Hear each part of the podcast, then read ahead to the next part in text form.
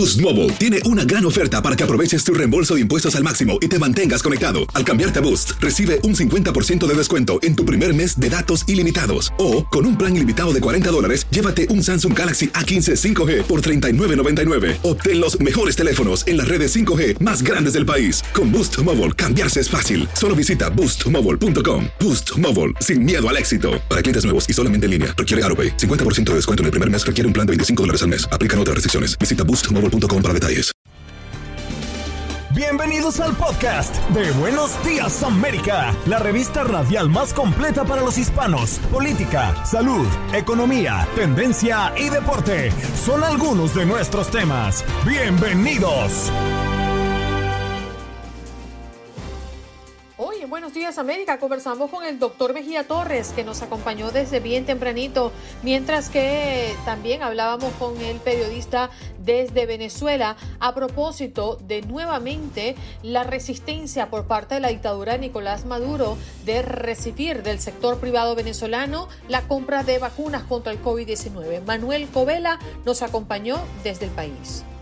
Cristina Mateus, doctora, médico cirujano, segundo año de residencia de pediatría, parte del grupo de trabajo de cigarros electrónicos del capítulo de Florida de la Academia Estadounidense de Pediatría, para hablar de los cigarrillos electrónicos. Son dispositivos electrónicos que calientan un líquido y producen un aerosol, pero ¿cómo nos ponemos en riesgo al consumirlo? El doctor Armando Hernández Rey es un especialista certificado en endocrinología reproductiva e infertilidad. Nos viene a hablar de justamente la infertilidad que afecta aproximadamente a uno de cada seis parejas. Raúl Painberg, como toda la semana, nos acompaña desde Houston. Manuel Covela, periodista eh, venezolano. ¿Cómo estás, Manuel? ¿Cómo te encuentras? Hola, muy buenos días. Eh, saludos para, para ti y para todos quienes te están acompañando a esta hora. Hoy amanecemos con otra barbaridad, ¿no? Eh, la dictadura de Nicolás Maduro ha rechazado la oferta del sector privado de comprar vacunas contra el COVID-19. Lo veíamos hace un par de semanas quizás con la propuesta de Juan Guaidó eh, echando para atrás em, una cantidad, no, quizás no importante, haciendo eh, la comparación de la población, pero sí sumamente necesaria para avanzar eh, e inmunizar a tanta gente que en este momento están perdiendo su vida a causa del COVID en Venezuela. ¿Cómo están las cosas allá, Manuel? Bueno, sí, efectivamente. Em, la propuesta que tú acabas de mencionar de los empresarios fue realizada por Fede Cámaras Fede Cámaras es el nombre de mm, la principal organización del empresariado en Venezuela y la iniciativa que ellos habían presentado era para importar, para comprar 6 millones de, vacunas que eh, iban a estar dirigidas a inmunizar a 3 millones de personas. Eh, estas 3 millones de personas, la mayoría era para empleados de, de empresas y sus familiares y Jorge Rodríguez, el presidente de la Asamblea Nacional electa en el año, el año pasado, eh, de mayoría chavista, em, desestimó esta propuesta del empresariado señalando que el único plan de vacunación que se va a implementar en Venezuela es el del Ministerio de la Salud. Eh, dijo que ya ellos estaban pues ya desarrollando todo este, todo este proceso. De hecho mencionó eh, el pago de más del 50% para obtener eh, vacunas em, del mecanismo COVAX y em, pues entonces eh, Jorge Rodríguez le cerró la, la puerta al empresariado y, a su plan para, para traer vacunas a Venezuela. Manuel, entendemos que la vacunación en Venezuela ya comenzó con la China y con la rusa, pero ¿cómo están implementando las vacunas en Venezuela? Bueno, eh, la vacunación efectivamente comenzó eh, el 18 de febrero, pero hasta ahora a Venezuela solamente han llegado 750 mil vacunas, esto es 250 mil de la rusa Sputnik y 500 mil de la china Sinopharm. Eh, se empezó a vacunar a, a, los médicos, a personas vulnerables, personas mayores y también a, profesores. Pero también se han, se han vacunado eh, dirigentes políticos, diputados de la, de la Asamblea de mayoría chavista, el propio Nicolás Maduro. Y también eh, la semana pasada en el municipio Baruta, en Caracas, en, una vacunación que desarrolló el Consejo Municipal se, se, pidió el carnet de la patria. El carnet de la patria es un sistema que ha implementado el gobierno para darle beneficios a las personas que, que tienen este carnet de la patria. Este carnet de la patria es algo paralelo a, la, a, la, cédula, a la cédula de identidad, que es el, el, el, documento de, identidad oficial en Venezuela, pero estas personas que, que, que, tienen el carnet de la patria, se hizo un sorteo para 500 personas que fueron las que, las que se vacunaron en, en el municipio de Baruta. Y esto pues ya dio pie para que eh, se denuncie esto como eh, la politización de, la vacunación en Venezuela. Y la discriminación, por supuesto. Si no estás con ellos, estás contra ellos. Ha sido su lema por años. Ahora, eh, además de la vacuna rusa y china, eh, Manuel, existe ahora un nuevo convenio con Cuba, inclusive para producir eh, aparentemente dos millones de vacunas cubanas al mes. ¿Qué hay de esto? ¿Cuándo se supone que comenzará a llegar esta vacuna a los venezolanos? Sí, el anuncio ya se realizó de traer vacunas eh, de Cuba, la, vacuna Abdala. También eh, anunció el, gobierno de Maduro que se van a producir vacunas cubanas en Venezuela. Hasta ahora solamente es un anuncio, no, no se tiene información de que efectivamente haya llegado o se esté iniciando la producción de la vacuna en Venezuela, pero ya ayer la, la, la, Academia Nacional de Medicina en Venezuela eh, lanzó una alerta señalando que, que esta, que esta eh, fármaco cubano no es una verdadera vacuna porque todavía eh, es un candidato vacunal, eh, está en, ensayo de fase 3 y por ello dice la Academia de Medicina que no se debe considerar que, este, que, este, que este producto cubano es una, es una vacuna. Manuel, esto sí quisiera que me lo dijeras tú eh, como venezolano, como quien está viendo de cerca y directamente lo que pasa con nuestros em, compatriotas. yo desde acá, desde afuera, eh, eh, me, me, escucho con mi mamá, con mi, con mi suegra, con mucha gente que tengo en Venezuela y dicen que la cantidad de personas contagiadas es enorme que no se había sentido nunca antes en medio de esta pandemia y que la cantidad de personas que están falleciendo es incalculable. ¿Tú qué crees que está pasando? Más allá de las cifras que ofrece el gobierno, que para mí no son eh, creíbles. Sí, efectivamente, la, cantidad de, personas contagiadas y de muertos eh, eh, es, es, grande en Venezuela. Y em, si bien eh, las cifras que da el gobierno pues em, son, son, puestas en tela de juicio, em, pareciera que no están reflejando la realidad, esto se puede contrastar con eh, la ocupación de los hospitales y las clínicas.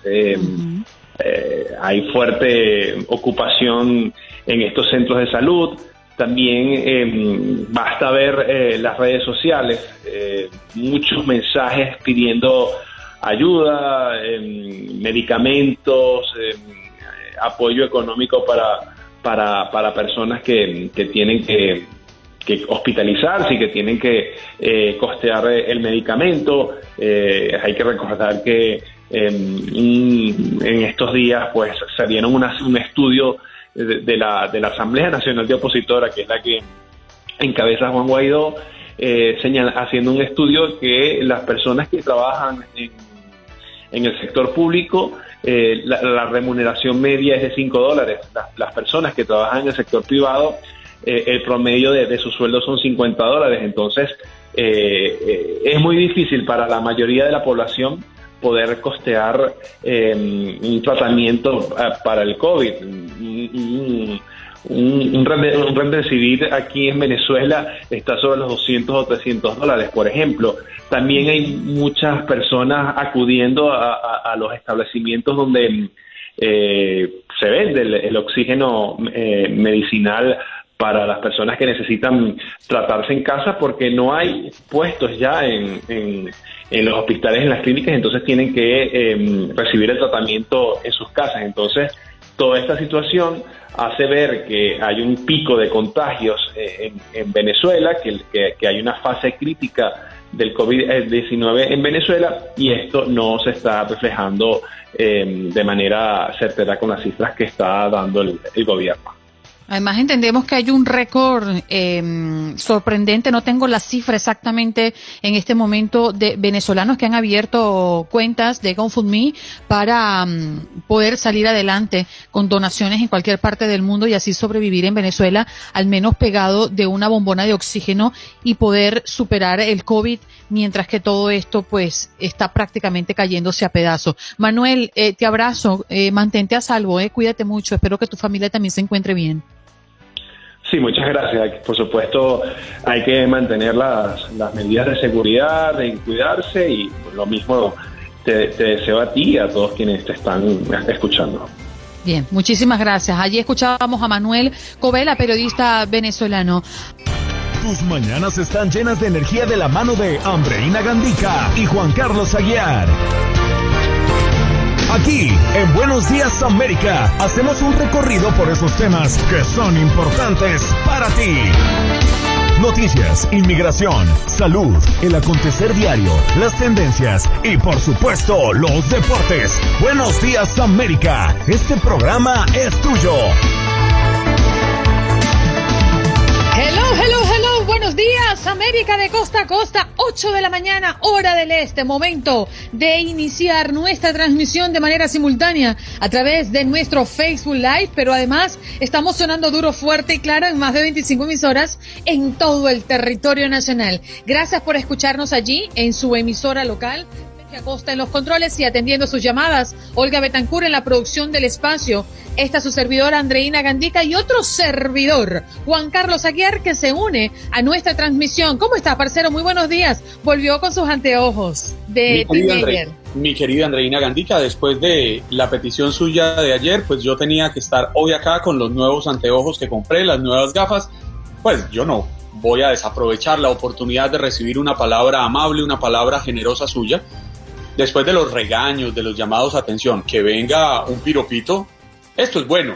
Y especialmente hoy, jueves 15 de abril del año 2021. Tu salud no solo es tu prioridad, sino también la nuestra. Sino también la nuestra. Buenos días América, con los expertos. Y para ello hoy nos acompaña Cristina Mateus, médico cirujano, segundo año de residencia de pediatría, parte del grupo de trabajo de cigarros electrónicos del capítulo de Florida de la Academia Estadounidense de Pediatría. ¿Cómo está, doctora? Gracias por estar con nosotros. Hola, buenos días, Andreina y Juan Carlos. Un placer estar con ustedes la mañana de hoy. Hoy queremos comenzar esta entrevista pues alentando también a nuestros oyentes que llamen y participen en las próximas horas porque hoy queremos entender si usted conoce a profundidad el daño que pueda estar eh, generando los cigarrillos electrónicos. Pero vamos a partir, eh, doctora, si le parece, describir qué es un cigarrillo electrónico. Perfecto, me encanta esa pregunta porque es lo más importante. Eh, ¿Qué es un cigarrillo electrónico o también conocido como vape? Algunas personas también los llaman por los nombres de las marcas comerciales que ellos lo compran. Es algo muy básico. y me encanta esta forma de explicarlo que utiliza una de mis colegas. Ella dice que el cigarrillo electrónico es igual a utilizar spray para cocinar. Oh. Tiene una parte líquida que es la que contiene la nicotina y múltiples químicos que son nocivos para la salud Ah, y que afectan los pulmones. Eh, tiene una batería y tiene una parte que, se que es el atomizador que convierte el líquido en pequeñas gotitas que hace que el paciente o que el usuario pueda inhalar el, el humo del cigarrillo electrónico. Doctora Cristina, centrémonos un poquito en la nicotina, porque hay muchas personas que argumentan que no tienen nicotina. Sin embargo, es un hecho comprobado. Tienen nicotina y la nicotina es dañina para los menores de edad, para nuestros niños, para nuestros adolescentes, porque eh, les afecta el desarrollo del cerebro. Se dice que el cerebro continúa en un proceso de desarrollo hasta los 20, 25 años más o menos. ¿Qué daños genera en ese proceso específicamente? Eso es completamente cierto, Juan Carlos, y es uno de los mitos más grandes que hay que atacar acerca de los cigarrillos eléctricos. Muchas personas, por el mismo nombre que lo llaman vape, creen que el humo es blanco y que es un vapor de agua, y eso es algo que no es cierto. Eh, los cigarrillos electrónicos o los vapes contienen nicotina. Eso es un hecho. Un cigarrillo electrónico o un cartucho o pot, como se llama, tiene el equivalente de nicotina a 20 cigarrillos, es decir, a un paquete de cigarrillos convencional. ¿Qué pasa? En los jóvenes y adolescentes, el cerebro y todo su cuerpo está creciendo y desarrollándose. La nicotina afecta específicamente la parte frontal del cerebro, que se encuentra en la parte de adelante. Esa parte, que es la corteza prefrontal, se encarga de la organización, concentración, que son cosas, eh, áreas del cerebro muy importantes para jóvenes que se están desarrollando, para poder aprender en las escuelas, para poder lograr funcionar y, y desarrollarse de forma apropiada. Esa es nuestra preocupación con respecto a la nicotina. Por supuesto, adicionalmente sabemos que causa adicción, entonces entre más se usa, más va a querer utilizarse. Y al momento de parar el uso, va, la gente va a tener lo que llaman el withdrawal o el síndrome de la abstinencia. Estos jóvenes van a estar cranky, molestos, irritables y, y muchas veces lo, no nos damos cuenta de que los jóvenes que utilizan cigarrillos electrónicos, al igual que los adultos que utilizan cigarrillos convencionales, es difícil dejarlo porque lo has usado tanto tiempo que ya se convirtió en parte del, del, del funcionamiento diario, lo que llaman la adicción a la nicotina. Usted acaba de mencionar, doctora Mateus, el aerosol o el spray, que es lo que es parte del cigarrillo electrónico. Y a mí lo primero que se me viene a la mente es químico que estamos ingresando a nuestro cuerpo. ¿Usted podría explicarnos qué es realmente lo que ocurre cuando inhalamos eh, aerosol o spray y cuáles son las consecuencias eh, que puede tener nuestro cuerpo a corto y a largo plazo? por supuesto, el, líquido o el líquido de los cigarrillos electrónicos, aparte de la nicotina, contiene otros um, químicos, dentro dentro de ellos se encuentra el benceno, se encuentra el el acetato. Estas estos productos al, al inhalarse o ir a la parte de los pulmones se acumulan en las células pulmonares y causan daño. ¿Cuáles son los daños? Fueron lo que se vio antes en el 2019 y principios del 2020 una condición que se llama EVALI, en inglés significa Electronic Cigarette or Vaping Lung Associated Injury, o eh, daño pulmonar asociado al, al uso de cigarrillos electrónicos o vapes. Prácticamente los jóvenes estaban llegando a las emergencias de los hospitales alrededor de los Estados Unidos con dificultad para respirar, eh, con bajas saturaciones de oxígeno. los jóvenes estaban llegando a nuestras emergencias como si fueran un adulto de 60 a 70 años que tenía 20, 40 años fumando. Estos fueron los daños que se vieron en los pulmones de estos pacientes. Doctora Cristina, estuve leyendo en la página de los CDC que al menos dos terceras partes de los menores que consumen este tipo de cigarrillos o que los utilizan, especialmente los llamados Juul, que son los que tienen una especie de, de parecido a un dispositivo de memoria USB, unas dos terceras partes de estos jóvenes no tienen idea de que estos cigarrillos electrónicos contienen nicotina. ¿Qué puede estar pasando? Hay una falta de voluntad política en las autoridades, hay una manipulación de los productores de estos cigarrillos para vender más sin importarles a qué segmento de la población están afectando.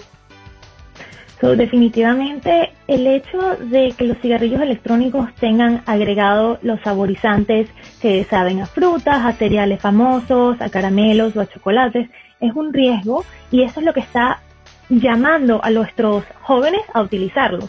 ¿Qué pasa? Cuando ellos lo inhalan, a ellos les sabe a caramelo, a fruta, entonces no entienden, no, no, no tienen el, el, el, agarre de que estos productos eh, contienen nicotina. Y sí, Juan Carlos, tienes completamente la razón. En una de las recientes encuestas que se le hicieron a los adolescentes, primero la mayoría, el 80% de los usuarios jóvenes utiliza cigarrillos con, con electrónicos con sabor.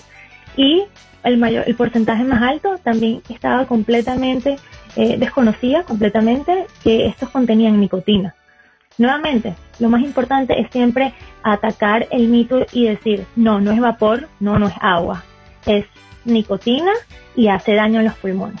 Doctora, Sí, adelante, disculpe la interrupción. No, perdón, quería simplemente también agregar que el hecho de que los productos tengan una batería y tienen un pequeño alambre que calienta y permite que el líquido se caliente y se pueda aerosolizar.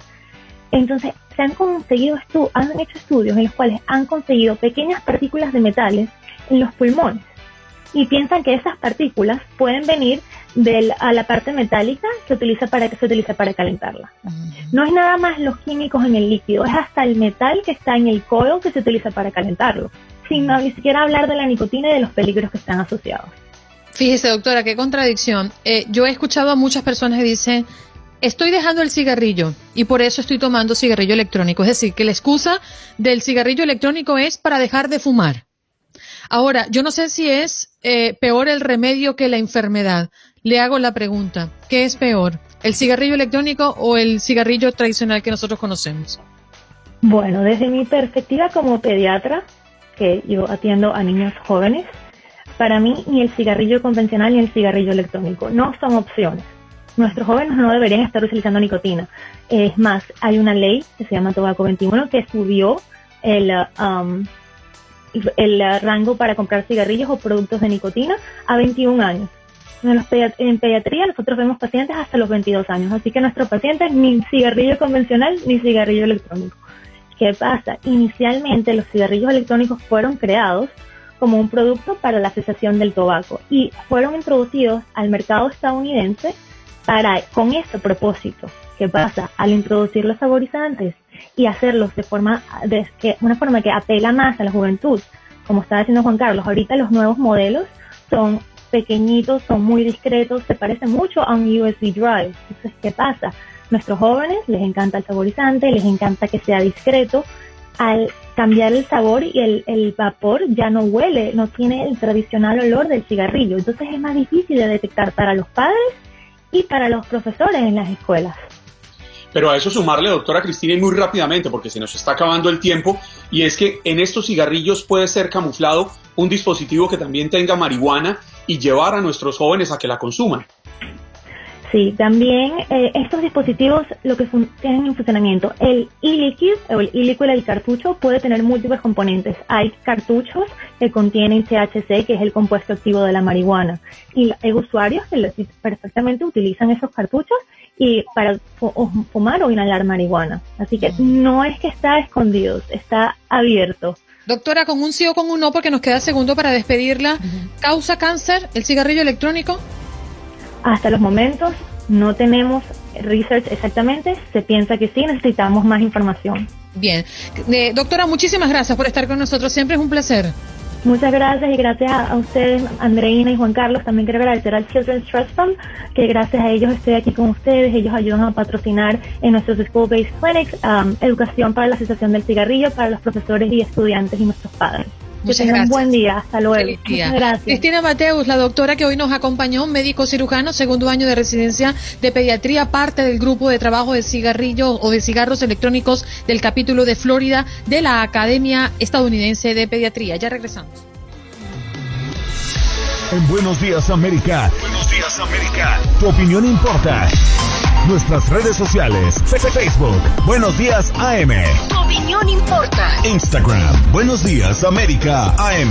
Buenos Días América AM. Tu opinión importa. Día 85 de Joe Biden en la presidencia. ¿Cómo va su agenda?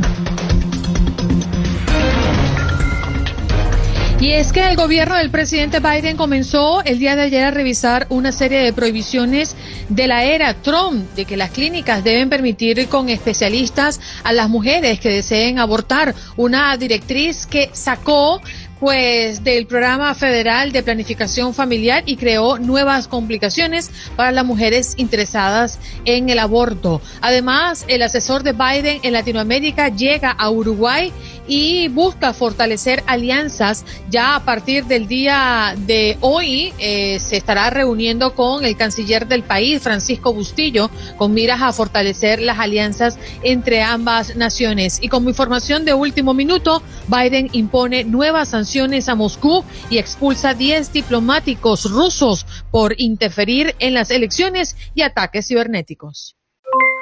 Aloha mamá. ¿Dónde andas? Seguro de compras. Tengo mucho que contarte. Hawái es increíble. He estado de un lado a otro con mi unidad. Todos son súper talentosos. Ya reparamos otro helicóptero Blackhawk y oficialmente formamos nuestro equipo de fútbol. Para la próxima te cuento cómo voy con el surf y me cuentas qué te pareció el podcast que te compartí, ¿ok? Te quiero mucho. Be All You Can Be, visitando goarmy.com diagonal español. Día 85 de Joe Biden en la presidencia. ¿Cómo va su agenda?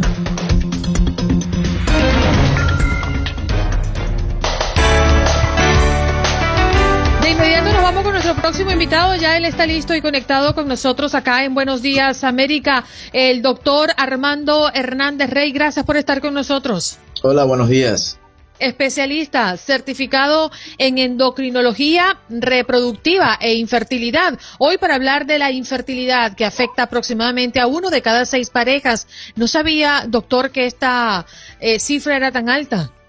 Sí, sí, sí, está aumentando por la por el hecho de que la edad en la cual los parejas están buscando su primera su primer hijo eh, está aumentando también. Están postergando la familia por búsqueda de, de sus búsquedas eh, profesional, razones sociales, etcétera. Sí, y de pero... ese rango de, de personas, eh, doctor, ¿quiénes son los más eh, afectados con la infertilidad, los hombres o las mujeres? No, ciertamente la mujer. Mm. Eh, la, la, biología está diseñada en la cual la mujer está afectada más temprana en la edad, por eso a, a, a, a los 35 años la mujer ya le ponen el, el, cuño, por decirlo así, de edad avanzada materna. Eh, ciertamente el, el, el, hombre también, un poquito más tardío, a, los 45 años, la, el, título de edad avanzada paterna eh, pero eso ocurre a los 45 años. Doctor Hernández, usted habla de la edad, sin embargo, yo quisiera agregarle otra cosa a ver si usted está de acuerdo conmigo, porque hemos visto que históricamente las mujeres de nuestros campos, las mujeres que están en regiones apartadas, pueden tener 40, 45 años y siguen teniendo hijos sin ningún problema. ¿Qué tanto afecta la contaminación, el smog que tenemos en nuestras grandes ciudades, el estrés tanto de hombres como mujeres, para estar en el trabajo, en esta rutina diaria que es tan exigente en una gran metrópoli, comparado con estas mujeres o estos hombres que están en las, en las labores agrícolas, retirados en ambientes mucho más saludables.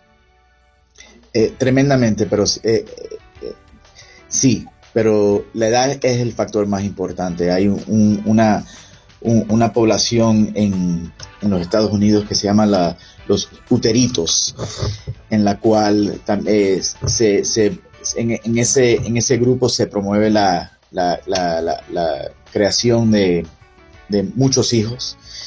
Y, eh, se ha visto que en, en, esa población en la cual viven en, en, la, en áreas rurales, en donde no están expuestos a la contaminación de, de áreas urbanas, etcétera, se ve una, un decline en la, la, la, fertilidad después de los 40 años eh, y la, la última, el último hijo se ve eh, en esa población aún todavía a los 48 años. Mm. Se me ocurre preguntarle porque siempre tuve la duda si la esterilidad y la infertilidad es lo mismo, doctor. No, no es lo mismo. ¿Cuál es la diferencia? La, la esterilidad ocurre por eh, razones como una exposición a, a, quimioterapia, radiación o razones eh, genéticas, eh, expo, exposición a, a, toxinas, etcétera. Y la infertilidad ocurre por otras razones, tanto eh, que, que, no necesariamente eh, lleva a, a, a, no poder tener hijos. La esterilidad es la, la, imposibilidad de tener hijos, la infertilidad es algo que se puede manipular y con por medios de tratamientos para lleva, poder llevar a tener hijos. ¿Y cuáles son esos tratamientos más efectivos? Bueno, desde la inseminación artificial, la, la inducción a la, a la inducción a la ovulación o, o la, la, la, la, fertilización in vitro. Todo cirugía, por cierto. Es decir, esa infertilidad sí tiene eh, un, una, una, reversa, por darle un... Es, es, reversible, se puede combatir y se pueden aumentar las esperanzas de una pareja que quiere concebir de forma natural. Eh, no necesariamente, pero, pero sí hay posibilidades, mientras que la esterilidad significa que no hay manera de revertir la posibilidad de esa persona de tener un hijo biológicamente de ellos. Mm. Doctor Hernández, eh, cuando, cuando se determina que esta persona tiene eh, o es infértil y toma este camino del cual usted nos está conversando, ¿cuál es el porcentaje de éxito? Eh, primordialmente representa la, edad de la persona. Mm. Por ejemplo, las tasas o las cifras de embarazo con fertilización in vitro dependen totalmente de la edad de la mujer. Eh, una mujer antes de los 30 años tiene una cifra de, fertilidad de más de 80%, por ejemplo, en nuestra clínica, eh, con fertilización in vitro, mientras que después de los 40 años nunca va a sobrepasar más de 30%, 40%. O sea, eh, es decir, yo, yo, tengo en este momento 41 años. Si estoy pensando en construir otro niño, muchas gracias. A eso voy, a eso voy, porque bueno, quizás hay mujeres que a lo largo de su vida han sido muy fértiles, no sé si eso está bien dicho, ¿no? Pero relatan que, bueno, cuando se disponen y no se están cuidando, quedan embarazadas muy rápido. Pero eh, eso quizás no guarda relación con, con la edad. Eh, ¿Cuál es su recomendación en cuanto a la edad para pensar o, desechar la idea de tener hijos? Déjame poner es, una, es una pregunta difícil, ¿no? Porque lo estoy poniendo en tres y dos. déjame darte un ejemplo. Eh, una mujer a los 20 años, todos los meses de, ese año, eh, va a ovular un óvulo perfecto, esencialmente. A los 30, 10 de los 12 meses del año. A los 35, 6 de los 12 y a los 40 uno o dos de los 12. Así como una pareja pierde la eficiencia. No significa, no significa que no pudiera salir embarazada a los 45. La mejor amiga de mi mamá a los, 40, a los 47 años tuvo una hija. Pero si miras las, las, tasas de embarazo de la Organización Mundial de la Salud, eh, a los 47 años tienes menos de la mitad de la mitad del 1% de tener un hijo que, lleve, que llegue a término, un embarazo viable. Pero me imagino que lo difícil en ese ejemplo que usted está poniendo es determinar cuál es el mes o los dos meses en que está ovulando perfectamente. Es imposible de saberlo, es al azar. Y es la, esperanza de que la pareja esté juntos en ese momento y que está teniendo relaciones y que el, espermatozoide llegue el, a la trompa en donde está el óvulo perfecto y que la, y que la fecundación ocurra. Aún una pareja eh, de 20 años solo tiene un 20% de salir embarazada, aun cuando, cuando está bajo condiciones óptimas, porque el ser humano no es muy eficiente para, para concebir, si no ya hubiéramos sobrepopulado el, el mundo entero. Mm, ¿El método anticonceptivo usado tiene que ver con la posibilidad de fecundar? O sea, que, que si usaron un anticonceptivo puede afectar la fertilidad de una pareja en el futuro? Sí, por ejemplo, yo, yo usé pastillas, pero después me puse el chip, ahora tengo el aparato, es decir, algunos de ellos son quizás em, eh, mucho más perjudicial a la hora de querer activar otra vez. No. para nada. Para nada. Eh, el único, para, para ser claro, el único que, que tiene pudiera tener un efecto es el, la T, en, el, en, la, en, condiciones en donde la, la, mujer está expuesta a una enfermedad de transmisión sexual eh, que pudiera causar daño tubario. Doctor, aquí en, Miami, en el sur de la Florida, solamente hay dos especialistas en, el, en las cirugías robóticas para tratar el síndrome de ovario poliquístico eh, que, lleva a pérdidas recurrentes, recurrentes del aborto, de perdón, de los embarazos, lo que se conocen como abortos espontáneos, y también para tratar la endometriosis grave. Usted es uno de estos dos especialistas.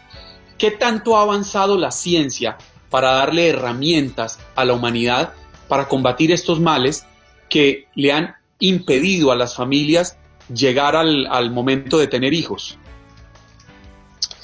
Eh, mira, eh, hemos, eh, desde el momento en el que yo terminé el, posgrado, el fellowship Nueva York, a, este momento las tasas de embarazo han aumentado increíblemente. La, la, tecnología robótica de cirugía robótica e, estaba apenas empezando cuando yo estaba en, terminando mi, mi, educación en, infertilidad y ahora lo que podemos hacer con ese aparato es increíble.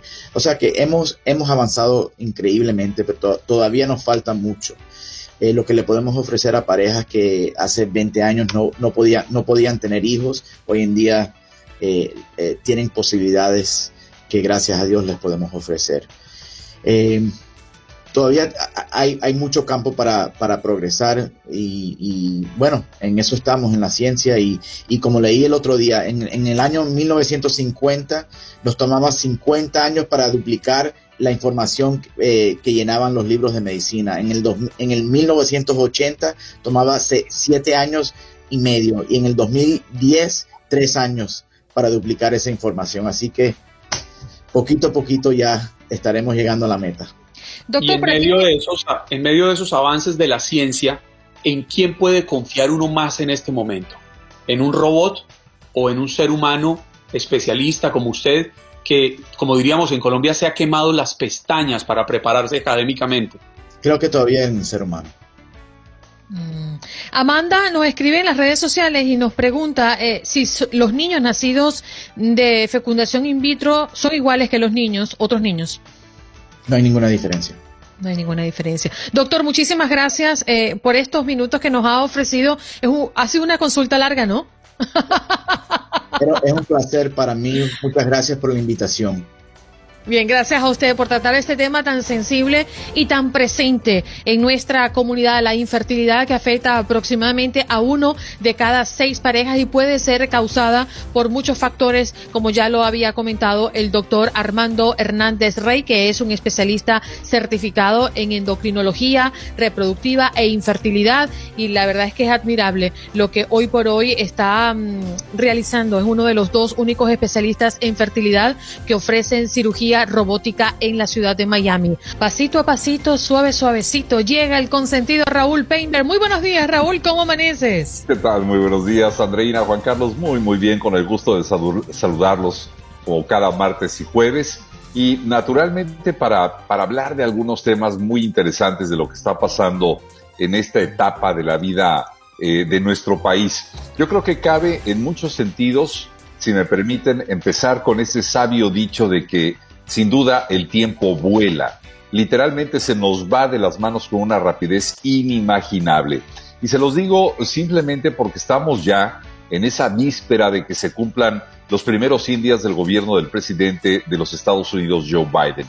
Y por supuesto que eh, ya habrá tiempo y momento para hablar de los alcances logrados eh, o de los fracasos de esta primera etapa de la administración Biden. Sin embargo, esta mañana llama poderosamente la atención el anuncio hecho por el presidente en torno al retiro total de las tropas norteamericanas en Afganistán. Un escenario que fue eh, poco, muy poco recomendado a, varios presidentes de este país por sus cercanos asesores políticos y militares, debido precisamente por la inestabilidad política y social que aún eh, persiste en esa región del mundo.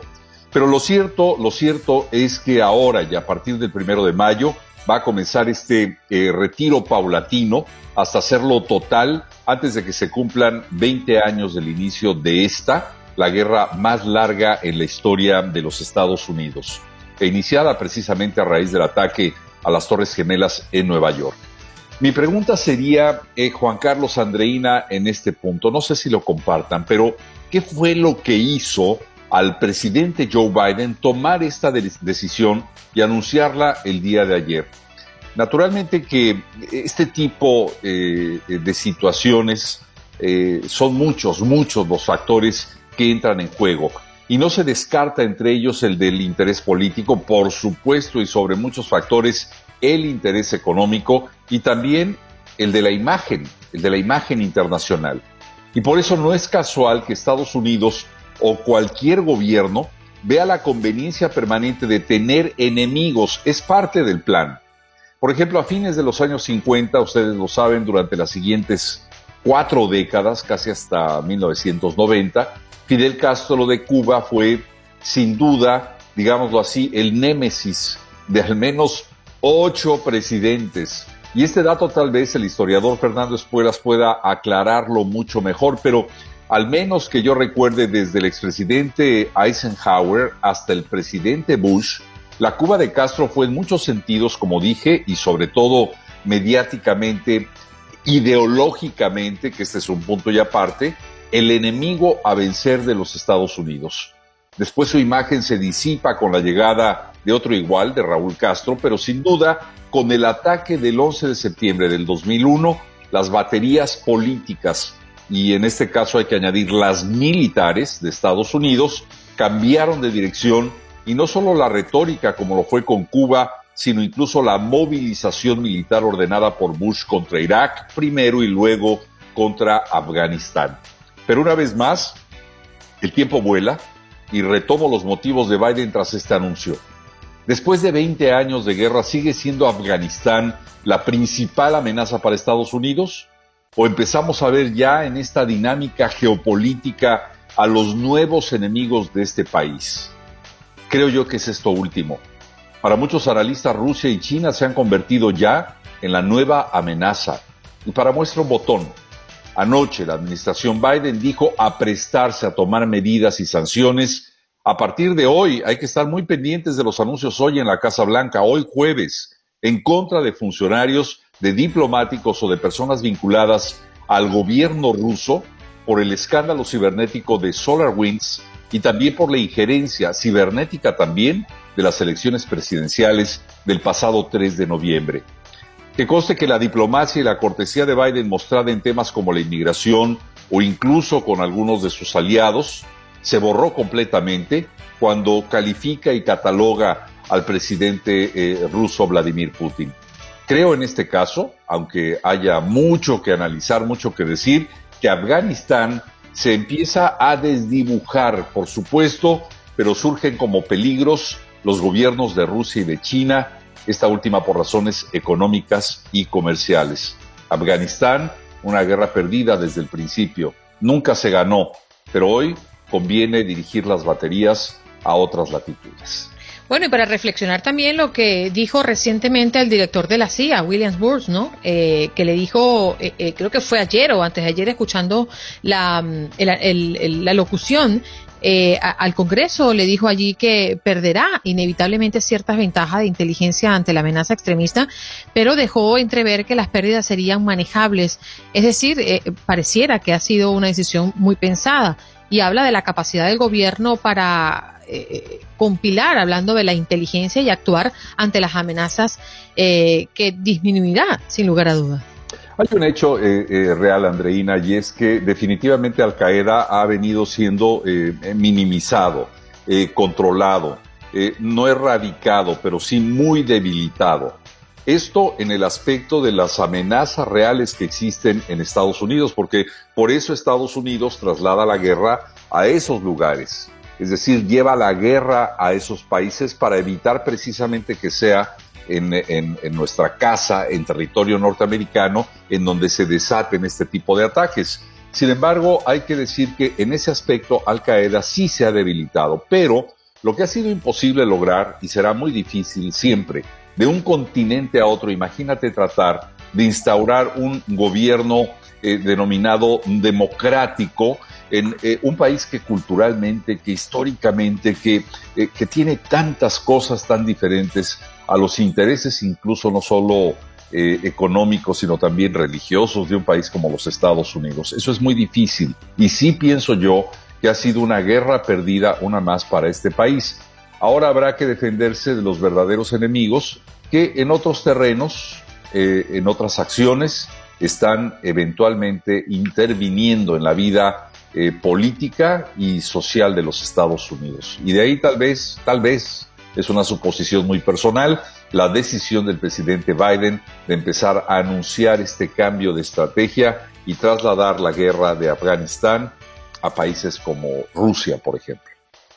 Sí, escuchándolo hablar, eh, Raúl, se me vino a la, a la cabeza aquella canción que tan magistralmente interpretó Mercedes Sosa, Solo le pido a Dios, cuando ella decía, hablando sobre la guerra, es un monstruo grande y pisa fuerte toda la pobre inocencia de la gente. Y es que las cifras alrededor de la guerra de Afganistán son contundentes.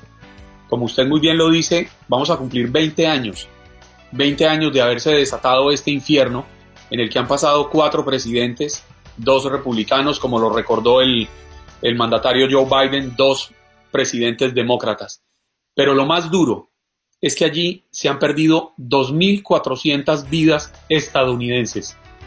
2.400 jóvenes que no regresaron a sus hogares y se gastaron, porque no se puede decir se invirtieron, yo creo que se despilfarraron 2 trillones de dólares. ¿Qué sería de Estados Unidos si esos dineros que se han gastado en la guerra, que se han despilfarrado en la guerra, se hubieran invertido acá? En educación, en infraestructura, en, en, en la sociedad. ¿Qué sería si ese dinero se hubiera invertido en el llamado patio trasero de, de los Estados Unidos, en, en, en, ayudar a que prosperen los países latinoamericanos para evitar esa inmigración indocumentada que tanta polémica genera. Pero es la guerra y alguien la tiene que estar alimentando y, hay intereses detrás de ella. Enormes intereses, sobre todo eh, económicos. Es donde uno eh, apela realmente, en términos eh, políticos, el humanismo es lo que menos ha existido a lo largo de la historia. Así es el ser humano que llega al poder, así se establecen precisamente este nivel de intereses en la geopolítica, pero fundamentalmente es la economía. Y mientras existan este tipo de intereses, la invención de las guerras y el pago de, de mucha sangre de nuestros jóvenes eh, quedará derramada precisamente ahí, en esos terrenos. Yo estoy de acuerdo con usted. El desarrollo de las microregiones, lo hemos insistido, es una de las salidas para acabar con uno de los grandes flagelos, que ese es otro tema en el que podríamos seguir abordando, que es este flujo, esta diáspora centroamericana, y ahora también por razones, ojo, cuidado, no solamente Centroamérica, por razones políticas y económicas, y muchas de ellas también por salud, de mexicanos que están aumentando en niveles eh, históricos su intención de llegar a los Estados Unidos, como era hace tal vez 30 o 40 años. Raúl, hoy sobre la mesa estamos eh, tocando el tema de los cigarrillos electrónicos. ¿Tienes alguna um, experiencia cercana? Eh, bueno, eh, mira, en alguna época eh, fumé. Uh -huh. Y, y, y, fui parte de esta, de esta generación tan, tan extraña, ¿no? Del, eh, de, de, las redacciones en donde eh, escribías a máquina con un cigarrillo colgando. Y el humo subiendo. Y el humo subiendo. Eh, después traté con el cigarrillo electrónico de, de abandonar ese vicio. Finalmente me empezó a funcionar, pero fíjate que se descompuso el cigarrillo electrónico y, y se acabó el intento, se acabó la fuerza de voluntad. Sin embargo, lo logré lo logré eh, de manera inexplicable para mí de la noche a la mañana, sin más intención, y, y hace ya varios años que, que dejé ese, ese, vicio. Por supuesto, eh, en términos de salud, eh, pues sigo con un mecanismo de eh, chequeo, de revisión anual permanente para ver si, esos años de fumar no me dejaron algún daño. pero creo yo que ahora es un error pensar que el cigarrillo electrónico puede ayudarnos a superar otros vicios. Creo yo que está dejando o causando muchos daños, eh, sobre todo en muchos jóvenes, en muchas personas eh, que no saben lo que se meten químicamente hablando al, organismo. Así que sí, hay un, hay un antecedente muy directo, Andreina. Mm. Oígame, pero el, el, vicio, el vicio de venir a Buenos Días América los jueves y los viernes, no, los martes y los jueves no lo va a dejar. No, no, no, no, no, no, no. Lo que pasa es que eso no tiene químico, eso es lo que tiene es amor. Exactamente, es una gran diferenciación el clavo. Además, es amor, es energía inyectada cada mañana para empezar el día de muy buena manera. Se los pero, he pero dicho además, siempre. además ya le dejaron claro que usted es el consentido.